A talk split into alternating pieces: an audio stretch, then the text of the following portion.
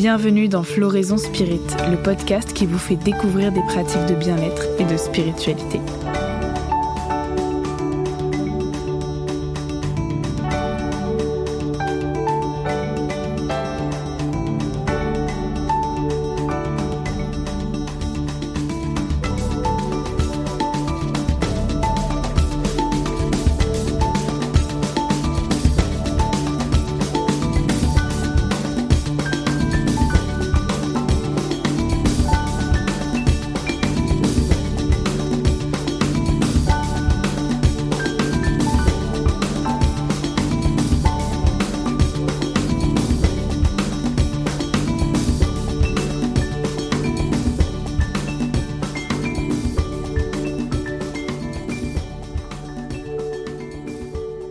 Dans ce nouvel épisode, je reçois Laurent Colombel, psychothérapeute, hypnothérapeute et formateur en hypnose et thérapie brève.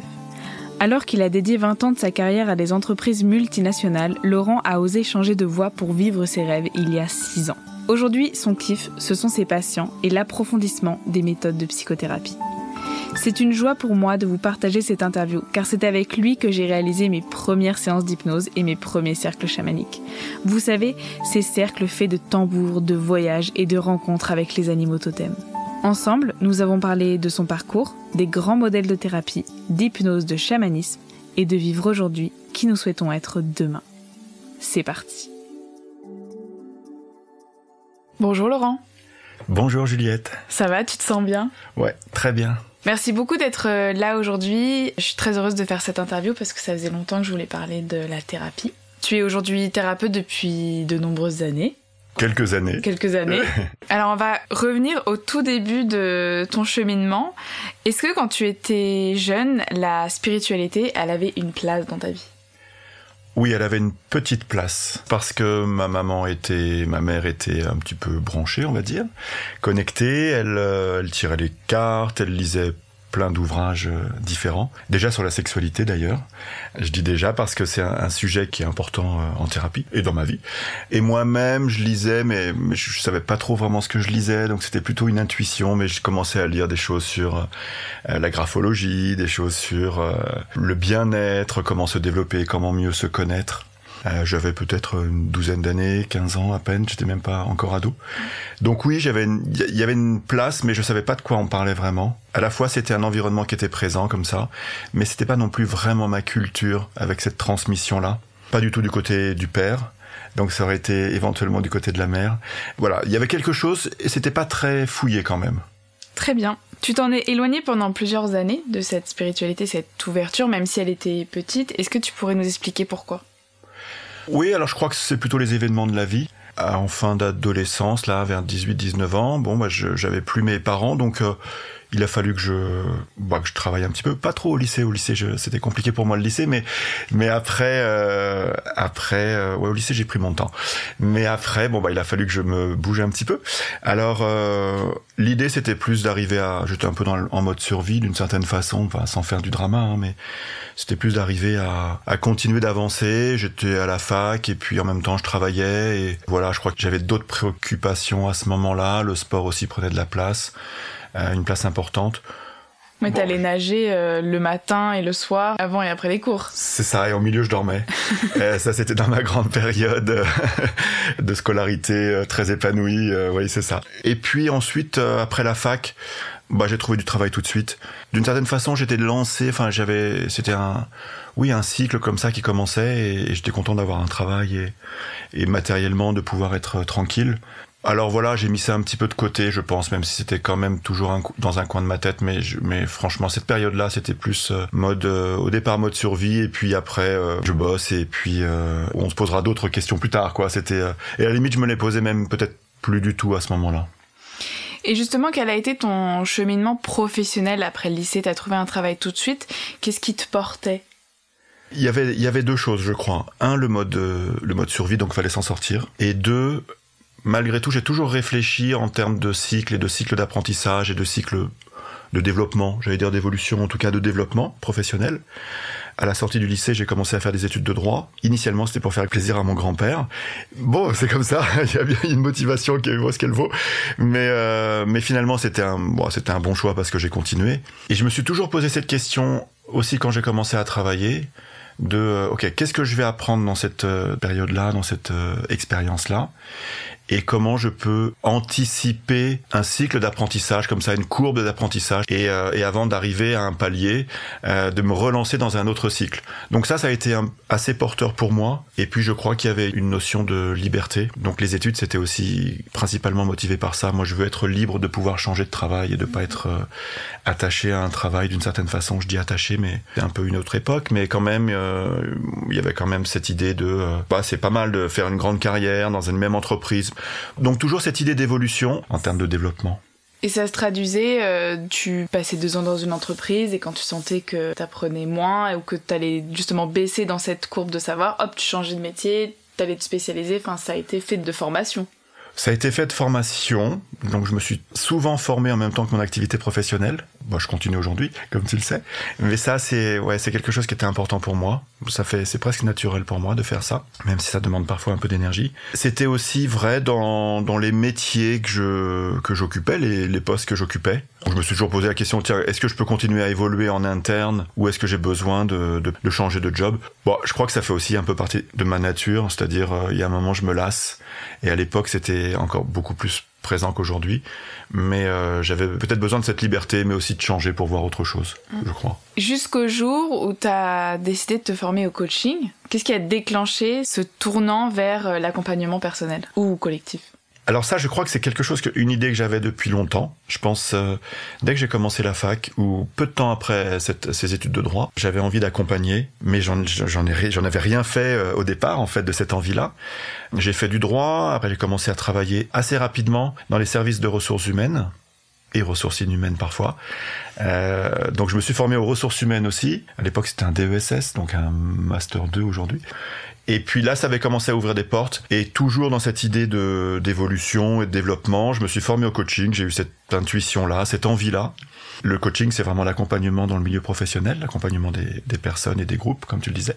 Et là, le, en, en, formation de coaching, j'ai rencontré euh, pas mal de personnes différentes. Euh, je devais être aussi accompagné en thérapie pendant cette formation de coaching, donc j'avais déjà commencé la thérapie avant, mais quand même, ça m'ouvrait, ça ouvrait des portes, vraiment des portes. Et puis il y avait des thérapeutes. Ça m'a permis de, pas de rencontrer plein de modèles, plein de, de, modes de pensée, de regards différents. Et ça, ça, ça a vraiment été, j'allais dire un déclic d'une certaine façon, mais ça a été important, vraiment important, le coaching. Est-ce que tu as une anecdote de comment ça se passe dans les groupes? Moi, je sais que tu m'as souvent parlé, par exemple, quand tu testes euh, la hiérarchie, ou qu'est-ce que tu... Qu'est-ce que c'est que le coaching euh, en entreprise, en fait? Le coaching, c'est accompagner la personne, donc en l'occurrence un, un, manager, un collaborateur, etc., dans son chemin d'évolution en entreprise, donc dans le mode professionnel, de façon à ce que cette personne, elle trouve, et on va retrouver des, idées très proches de la thérapie d'une certaine façon, elle trouve ses propres solutions aux problèmes qu'elle rencontre. Et cela de façon euh,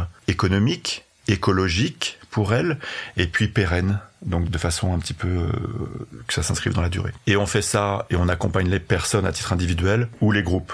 Alors des, anecdotes, il y en a beaucoup, notamment des anecdotes sur, euh, en ce qui concerne le, les modalités d'accompagnement en groupe euh, dès qu'on commence à travailler sur la culture du groupe et aussi sur le mode de fonctionnement des individus ou des membres du groupe, euh, cette lecture-là, ce partage-là avec les autres membres du groupe, non pas pour juger évidemment ou comparer ou pointer les différences ou les faiblesses parce qu'il n'y a jamais de faiblesse mais mais vraiment pour le mettre au service du groupe et partager cette richesse là alors ça c'est vraiment très fort de travailler aussi sur euh, la systémique du groupe et voir comment le système groupe, donc le système équipe, fonctionne et ou dysfonctionne à l'aide d'outils un peu coaching ou de, grilles de lecture, euh, de, de, de grilles d'intervention. Ça aussi, c'est vraiment très fort. Après, il, y a, il peut y avoir des exercices ou des ateliers qui sont peut-être un peu plus engageants individuellement. Bon, il y a plein d'exemples, mais euh, ça apporte une grande richesse une certaine intimité, même si on reste dans le milieu de l'entreprise, euh, mais une grande richesse au groupe, ouais. ouais, ouais.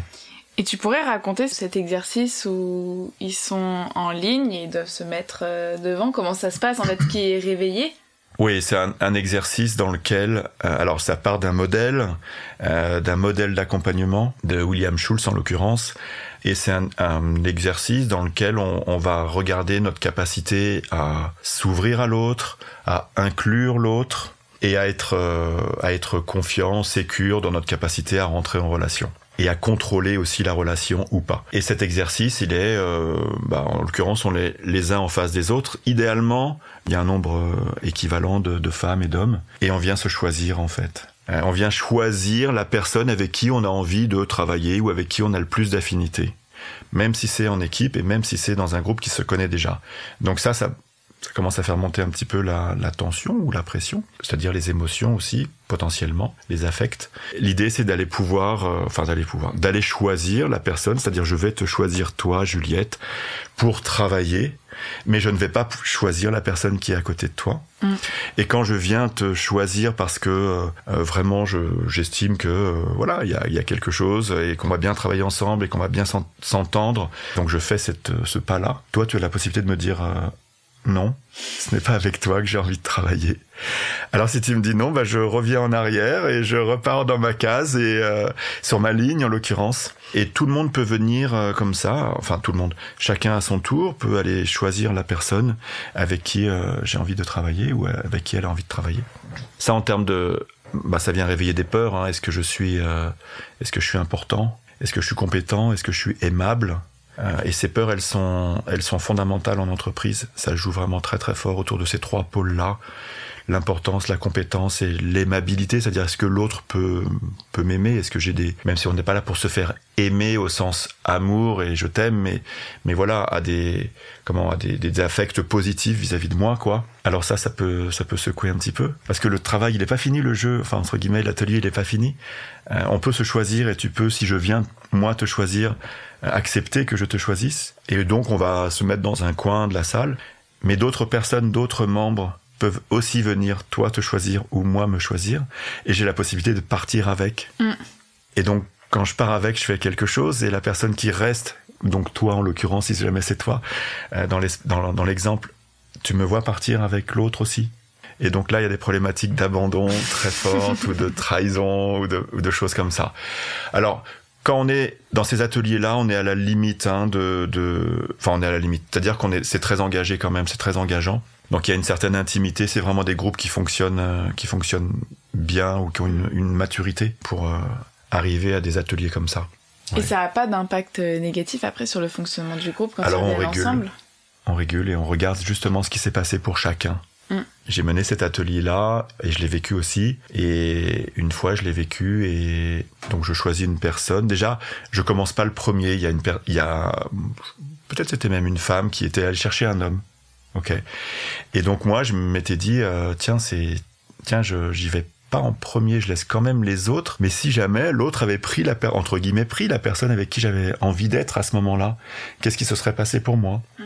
Donc tout de suite, ça m'a fait réagir en me disant mais pourquoi est-ce que je vais pas commencer le premier entre guillemets? C'est-à-dire c'est pas le premier pour être le premier, c'est pas une course, mais c'est pour aller choisir ce qui est bon pour moi tout de suite plutôt que d'attendre presque par défaut. Euh, voilà.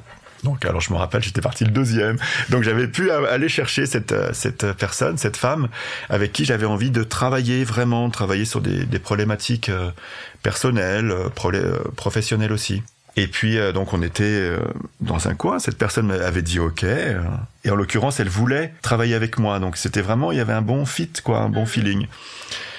Et puis, tout le monde s'assoit plus ou moins, arrive à trouver son binôme. Et là, il y a, y a une femme qui est venue, moi, entre guillemets, me chercher moi.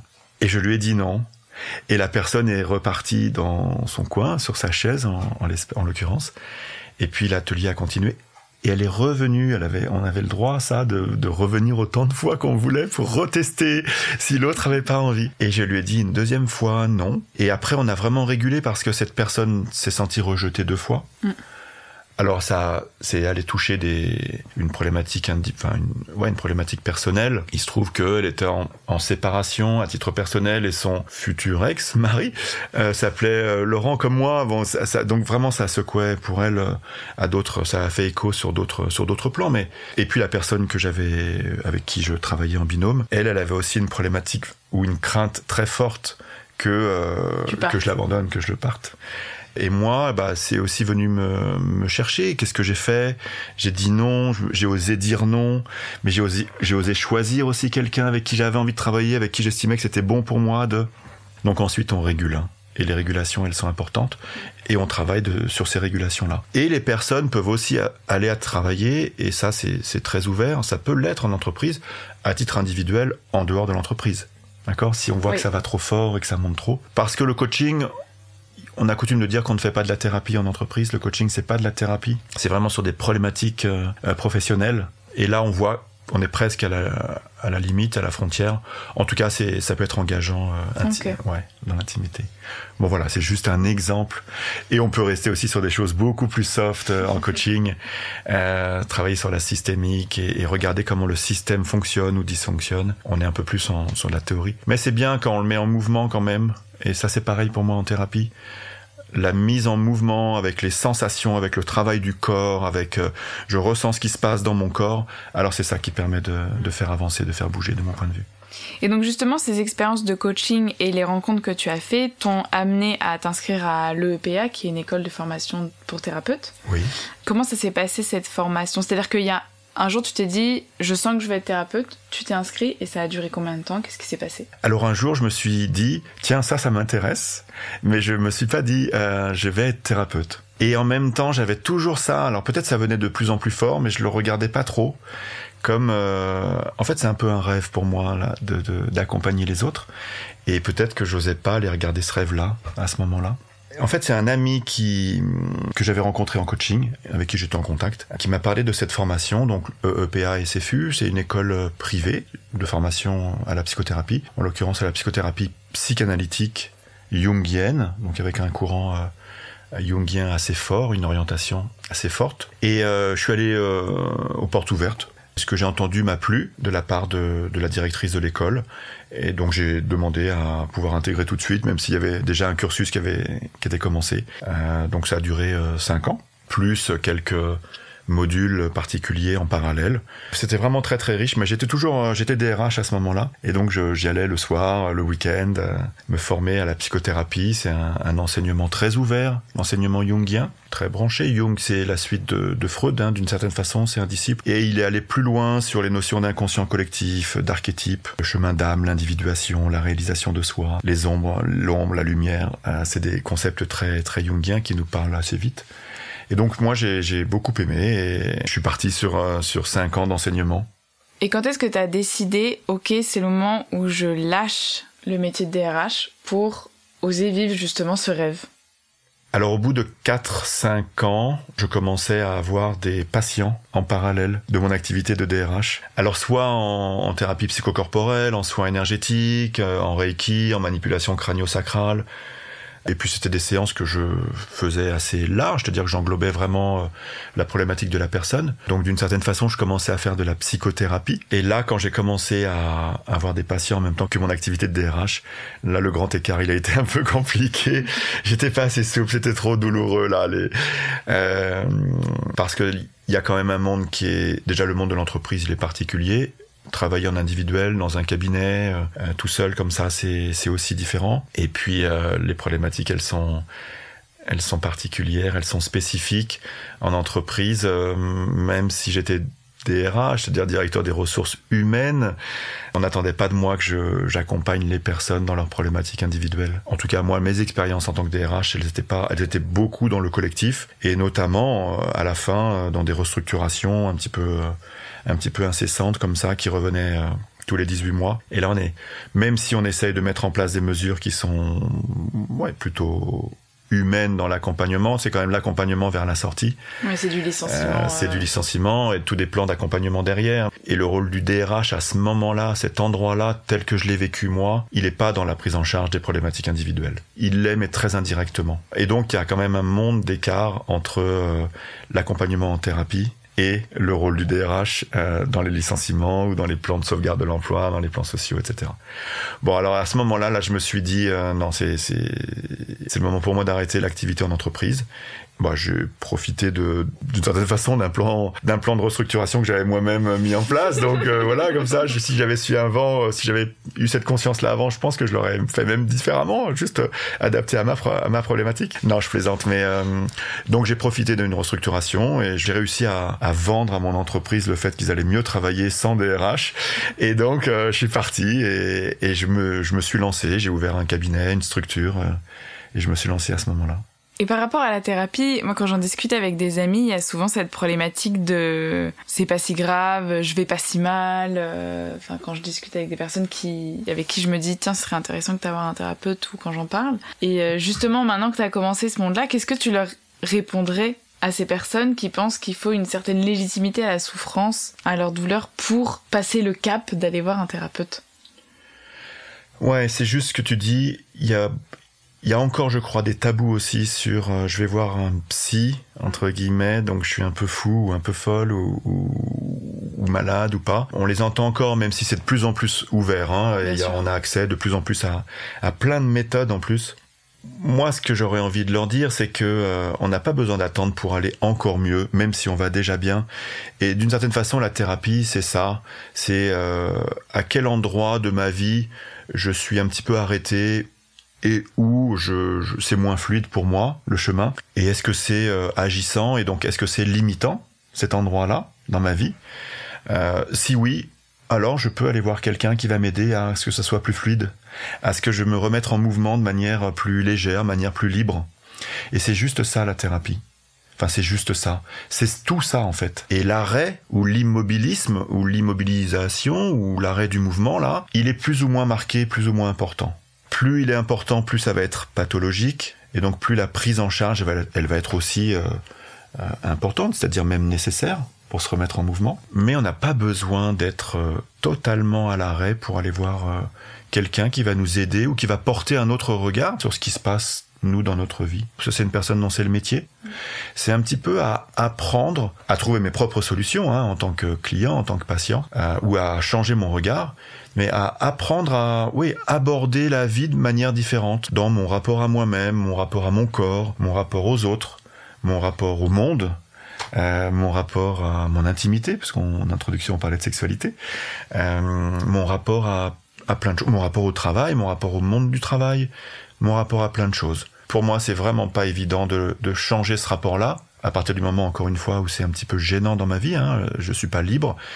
Euh, c'est pas évident de le changer tout seul. Mm. En auto-introspection comme ça, euh, franchement, on gagne du temps à se faire aider. Si j'ai envie d'aller, c'est Roland Garros là, c'est la finale. Si j'ai envie d'apprendre à jouer au tennis, franchement, je vais gagner du temps et ça va être beaucoup plus fluide si je me fais aider par quelqu'un. Euh, si j'ai envie d'apprendre la musique, alors je viendrai te voir si je veux jouer du violon et je voilà si je commence tout seul. Oui je vais arriver à faire un bruit ou un son mais avant que ça ça devienne une note. Alors c'est pas c'est un petit peu caricatural ce que je dis mais mais voilà je peux euh, savoir euh, taper dans une balle ou skier ou euh, voilà tout dessiner. Et quand même quand je vais aller prendre entre guillemets un cours le thérapeute donne pas un cours mais quand je voilà je vais me faire aider par quelqu'un dont c'est le métier bon je vais gagner du temps et aussi euh, ce sera plus précis, plus pointu, l'accompagnement. Et justement, cet accompagnement, tout à l'heure, tu parlais d'outils psychocorporels, de reiki, de chamanisme, de... donc en fait, il y a plein de thérapies, de types de thérapies, de modèles qui existent. Est-ce que tu pourrais présenter les différents outils que toi tu utilises?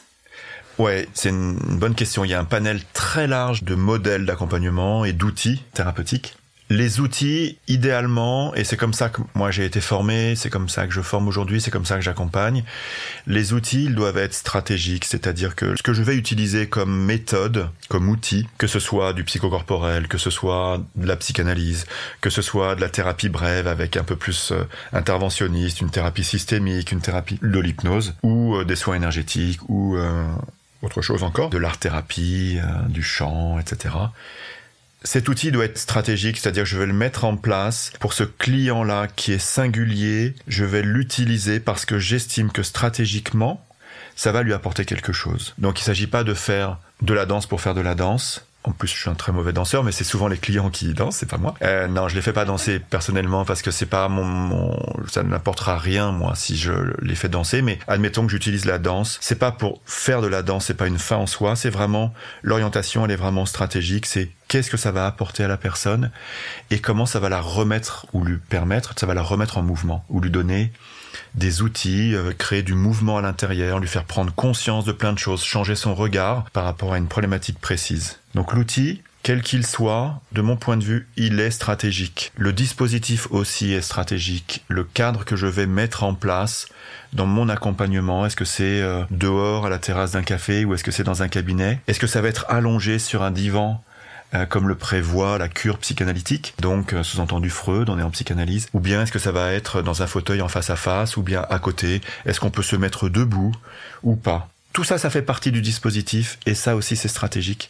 Donc, a fortiori, l'outil, si je fais de l'hypnose, c'est parce que j'estime que par rapport à cette problématique, encore une fois, l'outil hypnose, il va être intéressant. Euh, l'outil fascia thérapie, puisqu'on connaît tous les deux la fascia thérapie, alors il est intéressant aussi. Et là, ça devient vraiment super riche parce qu'il y a énormément, comme on le disait tout à l'heure, de, techniques, d'outils, de thérapie qui peuvent être euh, opérantes et qui peuvent être complémentaires dans une démarche d'accompagnement. Mais justement, une des techniques dont j'aimerais qu'on discute, c'est l'hypnose. Parce qu'il y a beaucoup de fausses croyances, je trouve, autour de l'hypnose. En tout cas, encore aujourd'hui, quand j'en parle autour de moi. Est-ce que tu pourrais nous définir ce qu'est l'hypnose? Oui, peut-être un, tout petit peu en amont, euh, puisque je parlais de modèles, oui, bien sûr. quand même pour dire deux trois mots sur euh, sur les grands modèles, euh, parce que l'hypnose est un outil, une posture, un état, et elle s'inscrit dans un modèle. Disons qu'il y a un, grand modèle de départ, qui est un modèle causaliste. On va chercher pourquoi, pourquoi ça se passe comme ça, c'est quoi la cause de mon problème. Ce modèle, il est classique, il vient de la psychanalyse, et d'une certaine façon, c'est un petit peu le, point de d'entrée de tous les modèles qui ont été créés euh, ensuite. Voilà, c'est donc un modèle psychanalytique causaliste. J'ai un problème, il faut que je comprenne la cause pour le résoudre. Donc la solution, elle est dans le problème. Il faut que j'aille là, à cet endroit-là. L'hypnose, au départ, elle était utilisée par Freud, euh, Charcot, Breuer, euh, etc. Donc fin 19e, début 20e, même s'il y a eu des débuts d'hypnose euh, qui remontent bien plus loin. Et donc on est quand même dans un modèle psychanalytique. Et l'hypnose, elle était très réservée sur le traitement des hystéries, notamment au départ. Et puis, euh, ce modèle psychanalytique, il a évolué. Les thérapeutes ont voulu le faire bouger un petit peu, évoluer. Et puis, euh, petit à petit, on est arrivé de plus en plus, où il y a eu de plus en plus euh, sur le marché, d'une certaine façon, des modèles qui allaient moins chercher la cause du problème, mais qui allaient plus s'orienter vers qu'est-ce que je peux mettre en œuvre pour aller mieux. J'ai une situation là où je suis un peu arrêté. Plutôt que d'essayer de comprendre pourquoi, j'allais essayer de créer du comment. Comment je peux faire pour aller mieux. Et donc là, on est dans une posture qui est solutionniste dans le sens où je vais créer mes propres solutions et j'ai les ressources à l'intérieur de moi. Tout est présent, toutes les solutions sont à l'intérieur, je vais aller les activer. Il y a eu différentes étapes, hein, euh, notamment une étape qui est solutionniste, c'est-à-dire je vais créer les solutions, je vais apprendre à, je vais décrypter la façon dont je fonctionne de manière cognitive, je vais déprogrammer d'une certaine façon, je vais regarder la façon dont je m'y prends et m'exposer et essayer de m'y prendre d'une autre façon. Il y a des thérapies systémiques aussi, on parlait du système, bah tiens, euh, la personne a un symptôme et ce symptôme montre un dysfonctionnement du système et notamment d'un système famille. Alors je vais regarder les relations, ça s'appelle les boucles d'interaction entre les membres de la famille, sachant que ce système, il a envie à la fois d'évoluer et aussi de rester en équilibre. Et tout ça, c'est venu vraiment enrichir le modèle de départ avec les modèles, avec les, modèles ouais, euh, humanistes aussi, les thérapies humanistes, donc très centrées sur la personne, euh, avec un, engagement du thérapeute, une alliance qui est créée avec le client. Et donc plus on va dans ces modèles-là, et plus aussi on s'éloigne quand même du modèle de départ. Et d'une certaine façon, le modèle, qu'il soit causaliste, systémique, euh, cognitiviste, euh, solutionniste, etc. Bon, tout fonctionne, il hein, n'y a pas un, modèle qui est meilleur que l'autre. Euh, tout fonctionne, ça c'est important de le dire aussi. Il faut que, que ça parle au patient. Et ça, c'est important aussi, ne pas hésiter, euh, quand on va voir un thérapeute, à lui demander son modèle. Parce que en tant que thérapeute, bah, moi, je suis dans un certain modèle. Même si je viens de la psychanalyse et qu'aujourd'hui, je travaille beaucoup avec le modèle solutionniste, j'ai ces deux modèles-là, mais ça pourrait ne pas convenir à, un client, à un patient. Et ça, en tant que thérapeute, faut le dire aussi, et en tant que client, faut vraiment le demander parce que l'espace thérapeutique, il est super important. Tout à l'heure, on disait que le lien thérapeutique, la relation, c'était une grande, grande partie de, de l'accompagnement. Et cet espace thérapeutique, c'est vraiment l'endroit où on vient se rencontrer en tant que patient, en tant que client. Je viens me rencontrer moi-même dans cet espace thérapeutique à l'aide de quelqu'un ou à, grâce à quelqu'un ou avec quelqu'un. C'est pas grâce parce que c'est moi en tant que client qui fait le chemin. C'est pas le thérapeute qui, le thérapeute il est là, il m'aide, il m'accompagne, mais c'est pas lui qui fait le travail, c'est le, c'est la personne. Donc c'est un espace où on vient se rencontrer. Et là, c'est, bah là, c'est super précieux pour un client et c'est super précieux pour moi en tant que thérapeute je viens rencontrer des personnes là où elles se rencontrent. Et ça, c'est, pour ça que ce, ce métier, il est magique et c'est pour ça que je, je kiffe ma life, comme tu dirais. c'est pour ça que ce métier, il est, vraiment très très beau. Et l'hypnose que je pratique, c'est de l'hypnose ericksonienne. Pour arriver à l'hypnose, c'était un petit peu long le détour, mais euh, c'est de l'hypnose ericksonienne, euh, donc qui vient de Milton Erickson. Il a donné le, nom à, ou l'hypnose a pris son à son nom. Euh, c'est une hypnose très indirecte qui a fait évoluer l'hypnose classique, qui était elle très directe, c'est-à-dire les suggestions. On va y venir peut-être en hypnose, on travaille avec des suggestions, on suggère dans un état de conscience particulier. Ces suggestions, elles étaient très directes. Milton Erickson a trouvé un avantage à faire beaucoup d'indirects, donc avec un langage particulier. Ce langage, cette technique, elle est, d'après lui, plus à la fois respectueuse et aussi euh, acceptée par, euh, par le client. Et cette hypnose, elle est solutionniste. D'accord Donc, je ne vais pas obligatoirement chercher la cause en hypnose. Donc, je ne fais pas obligatoirement de régression dans un passé pour aller comprendre ce qui se passe. Mm. En revanche, je vais beaucoup mettre en place, dans un état particulier, les situations telles que j'ai envie de les vivre. Je vis ça de cette façon-là, j'ai envie de le vivre d'une autre façon. Alors, dans l'état d'hypnose, je vais le vivre de cette façon-là qui est bonne pour moi et qui est respectueuse de qui je suis aujourd'hui. Et est-ce que tu aurais un exemple Parce que tu dis que tu utilises des suggestions justement pour aller chercher la solution. Est-ce que tu aurais un exemple d'une problématique de ce que tu suggères pour la solution? Un peu comment ça se déroule concrètement Comment ça se déroule? Alors peut-être il faut partir du fait que les champs d'intervention en hypnose, ils sont vraiment multiples. Hein. Ça va de, euh, la gestion des émotions, ça va de la gestion du stress, la transformation de comportement, en passant par la gestion de la douleur, aller chercher de la motivation, aller travailler de manière euh, à récupérer de l'énergie, donc sur le sommeil. Et puis on peut aussi euh, intervenir sur des champs pathologiques, nos névroses, tous les champs pervers, les champs autour de l'addiction aussi. Peut-être il y a juste une petite parenthèse sur euh, sur les psychoses et notamment des patients qui sont déjà dissociés parce que l'hypnose fait ça crée crée de la dissociation. Donc ce sera peut-être le, le, bémol là. Voilà le, la parenthèse. Mais euh, donc tous les champs sont possibles et donc en fonction de la problématique alors l'idée c'est de pouvoir faire vivre à la personne quelque chose de différent et de lui faire faire du différent qui est bon pour elle qui va la remettre en mouvement. Et plutôt que de lui dire et Juliette je vais te demander euh, de poser ta main sur ta jambe parce que de cette façon-là, alors la transformation va intervenir. Bon, je le fais de manière très rapide, hein, d'accord Alors je vais employer des tournures très très indirectes pour que l'inconscient il soit pas heurté comme ça. Donc tandis que tu m'écoutes et que nous sommes en train de parler, je me demande comment tu pourrais savoir pour toi ce qui est bon de faire et peut-être que cette main droite pourrait juste délicatement se poser sur ta jambe droite et alors à ce moment-là, voilà, comme ça. Là, ça pourrait être propice à créer du changement. Tu vois, donc on est dans des tournures un petit peu alambiquées comme ça, mais qui sont et qui sont très euh, respectueuses de l'inconscient. Hein, donc les suggestions sont indirectes. La suggestion, c'est comment je suggère à l'autre, lorsqu'il est en état de, conscience modifiée, euh, de faire quelque chose qui est bon pour, euh, pour lui, pour elle. Justement, la grande question autour de l'hypnose, c'est est-ce qu'il y a une possibilité de prise de pouvoir euh, sur l'inconscient, le conscient, euh, de, contrôle? Donc, est-ce que, enfin, j'ai fait de l'hypnose, donc je sais que non. Mais euh, est-ce que tu peux expliquer pourquoi c'est quelque chose qui n'est pas possible en fait? Oui, ça, là aussi, il y a beaucoup de fantasmes autour de cela.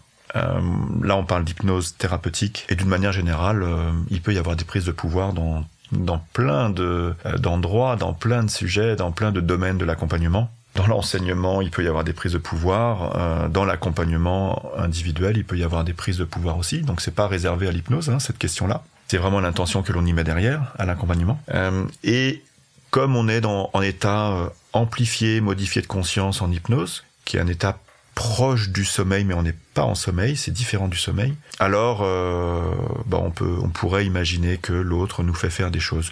Et puis il y a cette euh, vision de l'hypnose, de l'hypnose de spectacle, où là, euh, on a besoin de faire le cochon par terre, ou euh, ou, ou de faire de la lévitation, ou bon voilà, de manière, de manière un petit peu, ouais, spectacle comme ça pour montrer l'effet, que ça fonctionne et, et que c'est impressionnant et tout ça.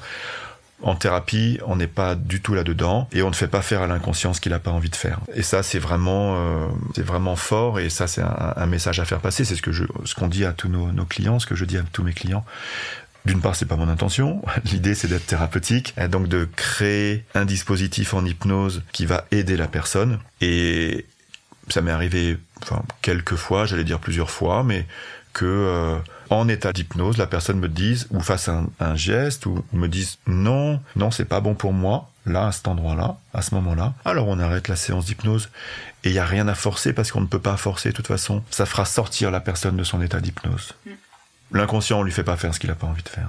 Et donc ça c'est vraiment ça c'est vraiment important à, à souligner, à, à, mettre en avant parce que l'hypnose c'est un bel outil. Je moi j'en fais, je fais d'autres choses, mais c'est un bel outil. C'est agréable d'accompagner, donc le thérapeute aussi, enfin en tout cas pour moi c'est agréable et c'est agréable à vivre. Je suis d'accord. Ouais, notamment quand on est euh, dans une logique ou un modèle solutionniste, où on va générer des ressources, on va créer du changement en partant du positif. On n'a pas obligatoirement besoin en thérapie, mais ça aussi c'est un modèle, hein, euh, d'aller euh, retourner dans le trauma, dans la cause, dans le trauma, dans le pathos, dans le drama, dans et il n'y a pas de, jugement, hein, c'est chacun son modèle et voilà. Euh, simplement, l'hypnose permet de, créer euh, des ponts vers le futur là qui sont vraiment euh, vraiment intéressants. Oui, je pense qu'il y a vraiment cette idée que quand on est en hypnose, on, on est en transe et on n'est pas présent, mais en fait pendant une séance d'hypnose, on est complètement présent à ce qui se passe, à nos sensations, à ce qu'on entend, et en plus de ça, ça fait que le contrôle il est vraiment pas pas possible quoi. On est assis sur une chaise. Enfin moi c'est comme ça que je l'ai vécu en tout cas, assis sur une chaise avec des suggestions. Est-ce que j'ai envie d'y aller? Non. Est-ce que je... enfin il y a vraiment euh, le mental il est toujours quand même. Euh, on essaye de le lâcher mais il est quand même présent donc. Euh... Oui tu as raison c'est le, mot c'est transe. On est en transe hypnotique. La transe, c'est de la dissociation entre une partie du cerveau qui réfléchit, qui contrôle, qui donne les, intentions, pardon, les motivations, qui apprend. Donc cette partie qui est super puissante et précieuse, et puis une autre partie qui est plus en lien avec les émotions, les sensations, la créativité, euh, la connexion à plus grand que soi, si on croit à plus grand que soi. Et donc on, demande, euh, voilà, à ce cerveau-là, au premier là, de se reposer un petit peu, même si n'est pas coupé en deux, hein, c'est le même toujours, mais quand même à se mettre au repos et puis d'aller dans une partie euh, plus libre peut-être, en état amplifié de conscience où on est dans presque une extrême vigilance en fait, que tout est possible. L'hypnose c'est le monde du et. Et tandis que tu es assis sur ton fauteuil ou ton canapé, une autre partie de toi ou de ton esprit est en train de vivre quelque chose d'autre. Donc tu as raison, tu sais très bien que tu es dans le fauteuil. Et en même temps, ça ne t'empêche pas d'aller vivre autre chose, d'aller visualiser autre chose, d'aller ressentir dans ton corps, parce que ça c'est important, les sensations, d'aller les ressentir fortement, tandis que, alors même que tu es dans ton fauteuil ou dans ton canapé, tu vis d'autres expériences. Et si ces expériences, elles sont pas ok, ce qui arrive très très très rarement, alors tu as la possibilité de sortir, et dans tous les cas, tu as la possibilité de sortir de ton état de transe. Mm -hmm. La transe, elle est plus ou moins profonde. Là aussi, il n'y a pas de, de transe type. Euh, et ça, c'est souvent une, une, question ou une remarque que l'on a. Ah, tiens, je sais pas si c'était de l'hypnose parce que bah j'ai eu, j'avais l'impression d'entendre tous les bruits et puis en même temps, je dis ouais, mais en même temps c'est bien quand vous entendez ma voix comme ça, vous vous dites, vous faites ce que je vous dis de faire. En état d'hypnose, il y a les suggestions des thérapeutes. Euh, mais non, c'est quand même de la transe. C'est quand même de l'hypnose. Et on fait de l'hypnose de manière naturelle. On fait de l'hypnose quand on va marcher dans la nature et qu'on ne pense plus à rien et qu'on est connecté au bruit de la nature. On fait de l'hypnose quand on cuisine parfois. On est en état de transe aussi, c'est-à-dire en état amplifié de conscience quand on fait de la méditation, quand on fait du sport, quand on conduit, et qu'on arrive à destination et qu'on se dit waouh, mais par où je suis passé, je me rappelle même pas. Ça, c'est un état naturel. Alors, c'est pas des trans obligatoirement très profondes, mais tout le monde fait de l'hypnose à un moment euh, dans sa vie. Est-ce qu'il faut absolument y croire pour euh, que ça marche? Ça, c'est comme les miracles, oui. Et comme c'est un peu miraculeux. Non, je, plaisante, mais c'est. C'est une croyance qui est présente, donc c'est pour ça que je te demande. Le lien, la confiance et l'alliance qu'il y a entre le thérapeute et le client, quel que soit l'outil que l'on utilise, c'est peut-être 50-60% de la thérapie. Donc ce, ce lien-là, la confiance que l'on peut avoir, c'est fondamental dans l'accompagnement. D'accord? Donc ça, c'est une première, un premier niveau de réponse. Et après, il faut pas y croire pour que ça marche. En revanche, si la personne arrive en thérapie, et j'ai déjà eu ça, euh, en me disant je veux faire de l'hypnose, que j'accepte de lui en faire, euh, parce que c'est peut-être pas ce qu'il lui faut, mais qu'à un moment donné on fasse de l'hypnose et ou de la thérapie tout simplement, hein, mais qu'on fasse de l'hypnose et qu'elle veut absolument me prouver que ça fonctionne pas, alors elle va y arriver. Ouais. D'accord? Si j'ai pas envie de rentrer en transe, je vais arriver à ne pas rentrer en transe, ça c'est évident. D'accord? Ouais. Si j'ai envie de rentrer en transe, là aussi il y a de grandes chances que j'y arrive. Voilà. Encore une fois, quel que soit le degré de profondeur de la transe, donc il faut y croire, en tout cas il faut avoir envie d'essayer. Si j'ai envie, encore une fois, de montrer que ça ne fonctionne pas, ouais, je peux très bien, entre guillemets, résister à toutes les suggestions, bien sûr. S'il n'a pas envie que ça fonctionne, ça fonctionnera pas. Est-ce que l'hypnose, ça s'implique dans le psychocorporel parce qu'on voit l'importance de ressentir? Moi, je sais que dans la séance d'hypnose que j'avais faite, bah, la première, c'était, tu me l'avais faite pour que je vois un peu à quoi ça ressemble, et c'était euh, ressentir de la joie. Donc, j'avais imaginé un moment de joie, et au cours de l'hypnose, en fait, euh, la joie que j'imaginais dans ce moment-là, elle a vraiment envahi le corps. Donc le psychocorporel et l'hypnose, c'est assez relié. Enfin, ça met en avant l'importance d'implanter dans le corps, parce qu'après, ça nous permet de le faire hors du cabinet. Ouais, c'est relié dans le sens où, mais ça c'est ma façon d'accompagner, c'est de euh, l'hypnose, mais même de la thérapie, où je vais être très en lien avec les sensations. En deçà même des émotions. Derrière l'émotion, il y a des sensations. Ça fait quoi tristesse dans le corps? Ça fait quoi joie dans le corps? Comment je le ressens? Comment je le vis? C'est où? Et d'ailleurs, les sensations, on peut même, on a du mal à les exprimer, à mettre des mots dessus parce que euh, quand ça fait comme ça, voilà, bah ça fait juste ça et je peux pas trop le décrire. Mm. En revanche, je peux le montrer. Je peux souffler si j'ai soufflé. Euh, je peux sourire et surtout, je peux le ressentir dans mon corps. Et l'hypnose, elle permet de ressentir les sensations fortes, fortes, fortes dans le corps. Et les thérapies psychocorporelles, elles passent par le corps pour mettre en mouvement. L'idée derrière, et là aussi où elles se rejoignent, c'est que ces, ces, deux, ces deux techniques, c'est que ça part du principe que, alors pour avancer, il faut créer du mouvement. Et le mouvement, il se crée à l'intérieur du corps. Il se crée par, euh, par le travail énergétique, il se crée par euh, le modelage, les sensations, l'expérientiel, on dit. L'expérientiel, c'est la compréhension par les sensations. Je comprends ce que je vis.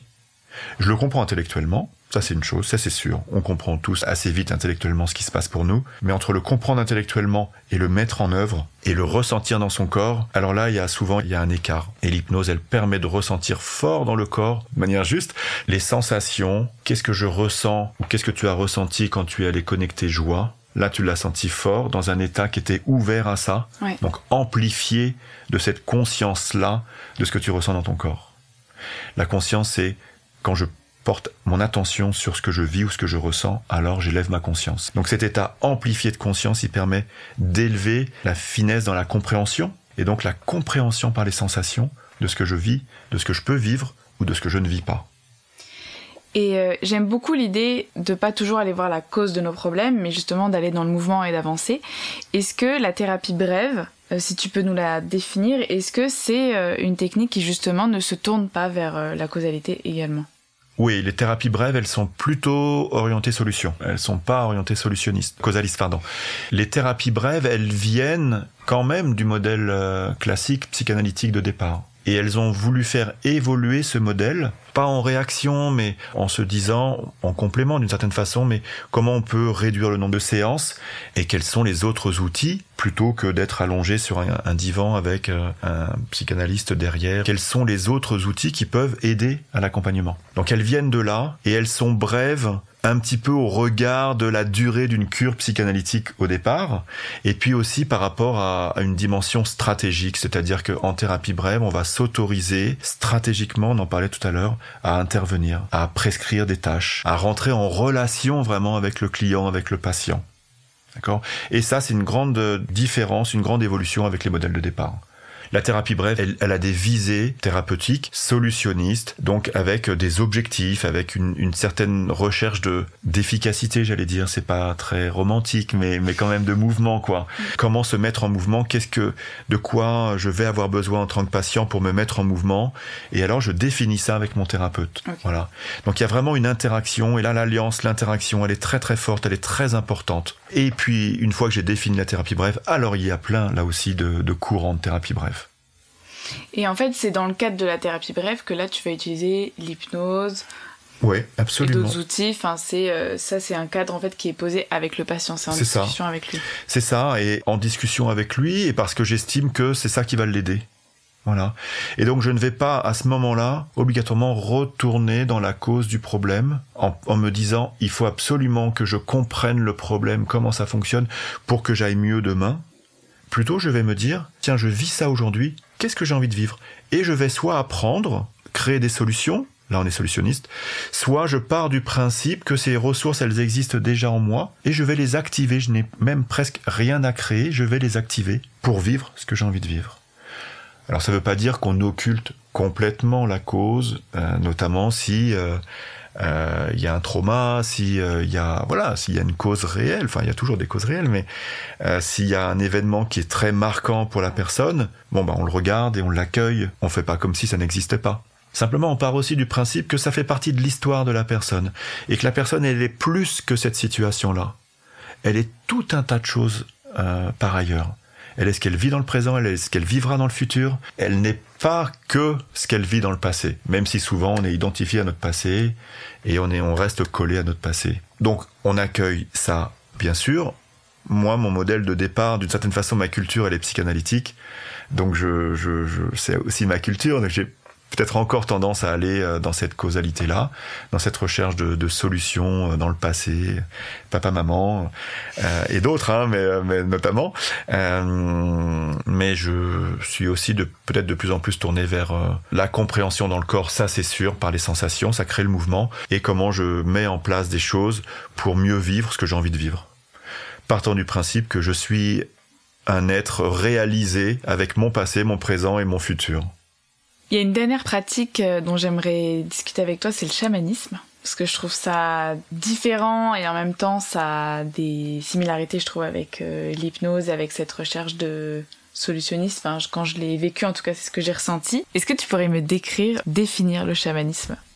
Le chamanisme, c'est la première religion entre les hommes. C'est-à-dire, c'est la première pratique qui avait pour intention de relier. Religion, ça relier en religéré, relier en latin qui suis un grand latiniste, et euh, on demandera vérification à un ami commun. Mais voilà, donc elle reliait, le chaman était la personne qui reliait les personnes avec elles-mêmes, donc d'une certaine façon les remettait en lien avec elles-mêmes, en lien avec la communauté, et la communauté avec plus grand que soi. Euh, donc ça c'est important de le dire, ça existe depuis très longtemps.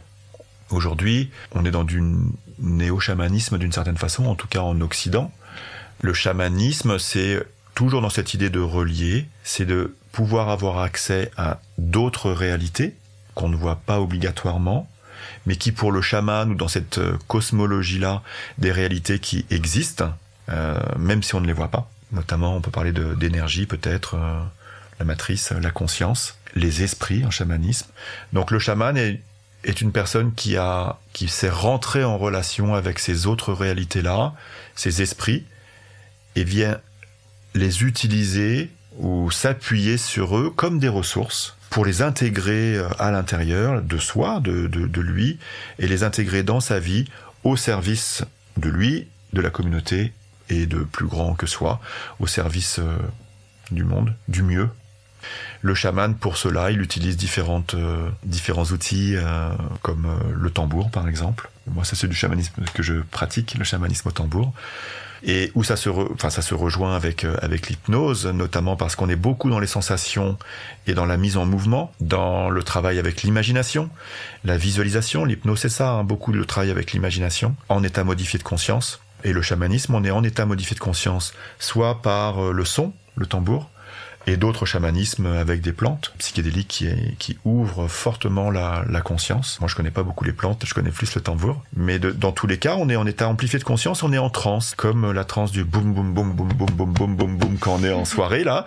Euh, eh bien, euh, bah, c'est cette transe-là, forte, forte dans le corps. On le sait d'ailleurs quand on est en soirée, pouf, il y a un moment où on n'est plus en train de réfléchir à la liste de courses ou euh, les choses qu'on n'a pas faites. Non, on est ailleurs et on ressent, on est dans les sensations, on est dans un état comme ça différent. En chamanisme, euh, ça y ressemble aussi. Mm. Simplement, il y a une intention derrière qui est, je vais rencontrer, je vais rentrer en contact avec des esprits, des guides, l'animal de pouvoir ou le guide, le guide spirituel, ce sont des, des termes que l'on utilise, une certaine façon de, de travailler en chamanisme je vais rentrer en contact avec eux pour aller chercher des informations, des pouvoirs d'une certaine façon, de façon à les intégrer et les mettre en œuvre dans ma vie au quotidien. On est aussi assez proche euh, de l'hypnose, dans le sens où euh, on est en état amplifié de conscience et je vais vivre ce que j'ai envie de vivre dans ma vie. Je vais le mettre en œuvre dans cet état-là. Le cerveau, il sait que c'est possible. Une fois qu'il l'a vécu en état en transe, il sait que c'est possible de le revivre dans un état entre guillemets normal de conscience, ou plutôt avec une conscience euh, réduite, rétrécie, limitée. Et justement, pour le tambour, tu fais des cercles chamaniques où il y a euh, un groupe de personnes qui sont en cercle, chacun un tambour et tape dans le tambour. Et donc là, il y a des grands moments avec euh, beaucoup d'énergie, mais il y a aussi d'autres moments où toutes les personnes sont allongées toi tu tapes dans le tambour et elles font un voyage euh, chamanique où elles vont justement aller à la rencontre des animaux de pouvoir, des guides. Et en fait, comment ça se passe? Il y, a une, il y a une question, il y a une, euh, enfin c'est le groupe qui décide euh, le thème, la question qu'ils vont poser aux animaux de pouvoir, comment ça se déroule? Oui, il y a tout ça. Euh, on peut faire des voyages chamaniques, tu l'as bien décrit, le voyage chamanique c'est une méditation accompagnée au son du tambour, avec le son percussif qui vient modifier les ondes cérébrales. Donc on, rentre dans, un, dans des ondes euh, qui permettent cet état amplifié de conscience, qui permettent cette transe, avec une intention, ou pas, mais souvent il y a une intention. L'état amplifié de conscience, l'état modifié, la transe, elle sert à quelque chose. Euh, là, en l'espèce, elle sert à je sais pas, je vais rencontrer mon guide qui va me donner des informations sur ma façon d'être heureux demain dans le monde, euh, dans ma vie, qu'est-ce que je, qu'est-ce que j'ai à faire, la façon de mieux me centrer, la façon de mieux me connaître, comment transformer tel comportement, comment euh, activer telle ressource à l'intérieur de moi. Et cette intention, dans le voyage chamanique, eh bien, euh, est la rencontre avec les guides, il faut le vivre. Hein. C'est pas si facile que ça à décrire. Il faut vraiment le vivre. Mais euh, eh bien cette question, on va y répondre en fait avec nos guides, parce que le voyage chamanique, c'est une connexion avec des mondes non ordinaires, dans une réalité qui est non ordinaire, c'est-à-dire on les voit pas obligatoirement ces mondes. Il y en a un qu'on voit quand même, c'est le monde du milieu, c'est le monde dans lequel on vit. Euh, donc il y a un monde, le monde du bas, le monde du milieu, le monde du haut. C'est toujours très simple le chamanisme. Et dans ces mondes-là, je vais rencontrer des guides, des esprits, qui sont là pour moi, euh, qui sont bienveillants, qui sont compatissants, on appelle ça des esprits compatissants dans la cosmologie euh, chamanique. Donc des énergies qui sont bonnes et auprès de qui je peux aller chercher euh, des informations. Voilà, c'est de la conscience. Tu m'avais dit quand tu utilises le mot compatissant, c'est à la différence de par exemple les éléments qui vont nous faire du bien. Par exemple, je crois que tu disais le sucre, tu avais donné le sucre comme exemple, qui nous fait du bien, mais on doit donner quelque chose en échange ou il y a quelque chose qui... Oui, bien sûr, les esprits compatissants, ce sont des esprits avec lesquels je peux rentrer en relation sans aucune contrepartie. Ils sont là juste pour moi. En fait, c'est la notion de contrepartie derrière. Et la notion de pouvoir, pouvoir sur, pouvoir pour. Ces esprits euh, compatissants, ils sont, ils sont là pour moi. Donc, euh, quoi que je leur demande, quoi que je leur, quelles que soient les questions que je pose ou les, réponses que je reçois, elles sont pour moi. Après, je les adopte, je les adopte pas, j'en, prends, je les prends en compte ou pas. Ça, c'est autre chose. Et ça, ce sont les esprits du monde du bas ou les esprits du monde du haut. Tu vas avoir un monde du bas qui te plaît, qui te convient, et moi j'en aurai un autre, ce sera pas le même. Et le monde du haut, c'est pareil. Alors c'est pas l'enfer et le paradis, hein, pas du tout, du tout, du tout. En chamanisme, on parle pas de ça du tout, même si euh, dans notre culture on peut penser à ça. Non, non, ce sont des lieux euh, très euh, safe, très bucolique, pur, euh, très nature, très euh, voilà, avec des énergies sensiblement différentes. Le monde du bas, c'est plutôt euh, une énergie qui est très liée à la terre, et puis le monde du haut, une énergie un peu plus éthérique, éthérée comme ça, éthérique. Le monde du milieu, c'est le monde dans lequel on vit aujourd'hui, le monde matériel, avec une réalité ordinaire. On est assis sur un canapé, l'argent, etc. Le matériel, vraiment le matériel, et puis une réalité non ordinaire on parle d'esprit de la nature notamment. Les arbres, il y a un esprit, il y a des esprits de la nature, il y a pour ceux qui y croient. Là, pour le coup, faut y croire. Ou faut les voir, c'est plus facile pour y croire, mais ça dépend. L'esprit de l'eau, l'esprit des plantes notamment. Et ces esprits-là, c'est le monde de la magie aussi d'une certaine façon. Hein, avec tout ce que ça veut dire euh, de magie blanche et ou euh, d'un autre type de magie. Mais quand on rentre en contact avec ces esprits-là, alors il peut y avoir des contreparties. Pas tous, hein, bien sûr. Si on parle des esprits de la nature, il n'y a pas obligatoirement des contreparties. Mais les plantes, la contrepartie, c'est si je prends du sucre un peu, beaucoup, alors je vais vite devenir addict au sucre. Et la contrepartie, c'est ça. Je dois quelque chose à la plante d'une certaine façon. Derrière addiction, il y a euh, étymologiquement l'addiction, je suis redevable de quelque chose à quelqu'un. Donc il y a du pouvoir. Je donne le pouvoir à quelqu'un sur moi. Et en l'occurrence, quand je prends des plantes, enfin quand si on prend des plantes, euh, eh bien, ça veut dire que j'ingurgite une plante et elle peut continuer de vivre à l'intérieur de moi. Les plantes chamaniques, euh, vraiment fortes, le café, le cacao, l'iboga, l'ayahuasca, ces plantes qui sont très fortes, très puissantes, elles vivent à l'intérieur de moi. Elles, elles, elles s'épuisent pas, elles disparaissent pas quand, euh, au bout de trois heures, quand j'ai digéré. Donc, euh, donc il y a une contrepartie. C'est en ce sens-là qu'il y a une contrepartie. Après avoir présenté toutes ces pratiques, aujourd'hui c'est vraiment ta vie. Tu fais ça, ta compagne, t'as ton cabinet, et tu fais des cercles chamaniques. T'es vraiment en tout cas dans un métier que tu kiffes. Hein. Il y a ce truc de sur la route du kiff euh, que j'aimerais créer. Donc ça c'est vraiment là où t'es aujourd'hui. Qu'est-ce que tu dirais si tu voyais Laurent euh, d'il y a 15 euh, ans qui hésite, qui sait pas trop? Qu'est-ce que tu lui dirais? Bah déjà, je le prendrais dans mes bras. Là, j'ai beaucoup d'émotions. Là, euh, non, non, je le prendrais dans mes bras et puis je dirais mais c'est super, bravo, bravo. Et continue et t'arrêtes jamais. Ce qui est le cas, je pense que je vais continuer de me former à plein de choses. Et aussi que c'est une partie hyper précieuse de moi, mais vraiment très très riche de moi. Et euh, bah, à ce moment-là, elle avait cette partie de moi, ce, ce Laurent-là, il avait plein d'idées, elle avait plein de souhaits, de sans en avoir vraiment conscience. Je crois qu'elle a écouté son intuition, ou bien il y a quelque chose là, quelqu'un qui lui a dit tiens va, va tester ça, tiens va là, une petite étoile là, et je dirais vas-y fonce quoi, vas-y éclate-toi, fonce, fonce. Et c'est ce que je dis à mes patients, aux personnes que j'accompagne. Dès que les personnes ont réussi, ça c'est pas évident, mais à, à, définir un projet ou sentent quelque chose, ou alors je leur dis de faire les expériences. Simplement, en prenant euh, des gants aussi, ou en prenant soin de pas se mettre en danger. Il y a vraiment une règle, ça c'est une, règle de coaching, mais que j'utilise vraiment en thérapie, mais pour tout le monde, mais d'une manière générale, c'est d'abord on crée un espace qui est sécure, un environnement qui est protégé, pour se permettre, s'autoriser, se permettre de vivre tout ce qu'on a envie de vivre et de libérer sa puissance. Donc c'est protection, permission, puissance. Ça veut dire que je me jette pas à l'eau sans brassard si je ne sais pas nager. Ça ne veut pas dire que je dois tout sécuriser tout contrôler. Je peux euh, sortir de ma zone de confort et euh, au contraire, c'est aussi ça la thérapie d'une certaine façon, c'est le déséquilibre, c'est le mouvement et on y est toujours dans notre vie. La vie, elle fait ça, mais je me jette pas du troisième étage euh, s'il n'y a pas de matelas en bas ou je voilà, je me mets pas en danger. Si je me mets en danger, que ce soit dans mon intégrité physique, affective, psychologique, matérielle, etc., alors je fais autre chose. Je me mets en danger. Et donc là, c'est pas le même accompagnement, c'est pas la même problématique.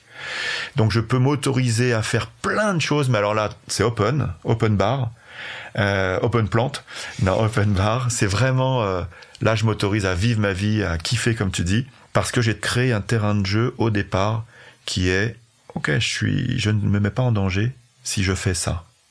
Voilà.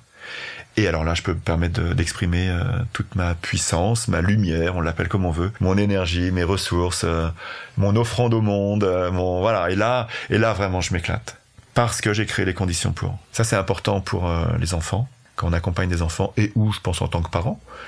J'en ai peut-être eu conscience trop tard, mais c'est pas grave. mais pour accompagner les enfants, pour accompagner les, les ados, les adultes, bien sûr aussi. Donc voilà, c'est ça que j'aurais dit à, à Laurent d'il y a 15 ans et même euh, même toutes les, les, tous les Laurent antérieurs là, c'est euh, crée ton espace de jeu là, regarde ton terrain de jeu, euh, la vie comme un terrain de jeu. Je peux flirter un peu, je peux pousser les limites, je peux aller explorer des territoires, mais je ne me mets jamais en danger comme on vient de le, décrire. Mais lâche-toi grave, quoi. Tu vois, c'est vraiment euh, et cette optique en thérapie, elle est importante. C'est viens vivre aujourd'hui la meilleure version de toi demain. N'attends pas, fais-le maintenant. Et ça, c'est vraiment ouais, un message fort qui est, euh, qui est passé euh, à mes clients, que je passe et la façon dont j'accompagne. Merci beaucoup, Laurent. Avec plaisir, Juliette. Merci à toi. Floraison Spirit est un podcast produit par la plateforme Juliette fait la révolution. Il n'aurait pas pu voir le jour sans Théo au mixage son, Didier Benetti au générique et bien sûr sans les personnes magiques qui viennent nous présenter leur univers. Merci Laurent pour cette belle matinée passée ensemble et pour tes mots. J'ai hâte du prochain cercle où nos tambours feront chanter les loups. Si vous souhaitez découvrir les autres épisodes de Floraison Spirit ou encore les autres podcasts de la plateforme, je vous invite à vous abonner au compte Instagram Juliette fait la révolution. À très bientôt. Et n'oubliez pas, la révolution, elle est en vous.